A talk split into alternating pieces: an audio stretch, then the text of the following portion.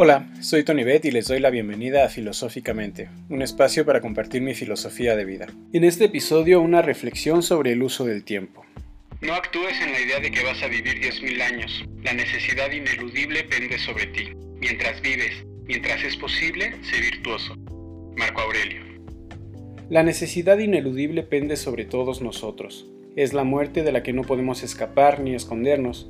Nuestra vida hecha de momentos transcurre sin detenerse deberíamos aprovecharla. Perder el tiempo no es otra cosa que perder vida, dejarla ir sin razón.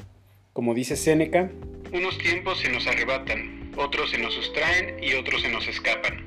Sin embargo, la más reprensible es la pérdida que se produce por la negligencia. Esta frase vino a mi mente hoy por cierta situación en la que me encontré.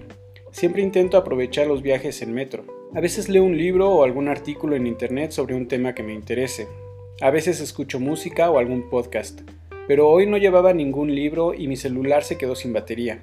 Y no solo eso, el metro avanzaba con lentitud y en cada estación se detenía más de lo usual.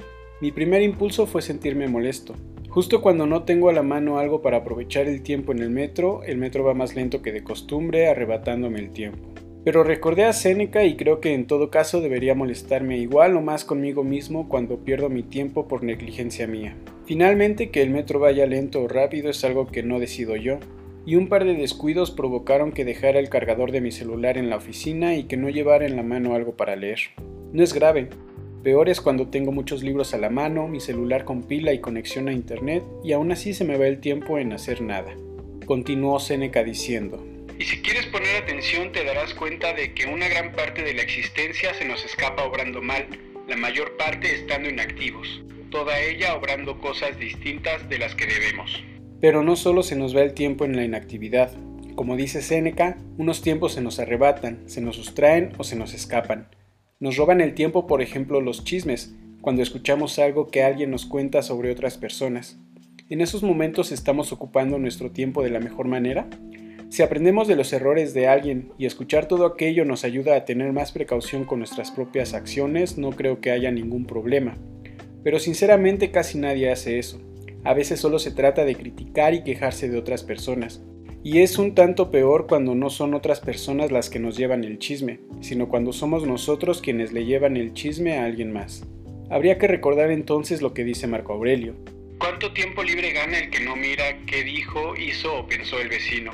sino exclusivamente qué hace él mismo, a fin de que su acción sea justa, santa o enteramente buena. ¿Pero de verdad se gana tiempo libre de esa manera? Yo creo que sí.